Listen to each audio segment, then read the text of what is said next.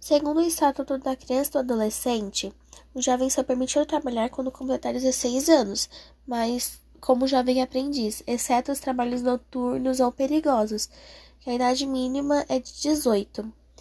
Mas as crianças são, são liberadas para participar de manifestações artísticas, como peças de teatro, mas sempre com autorização da justiça.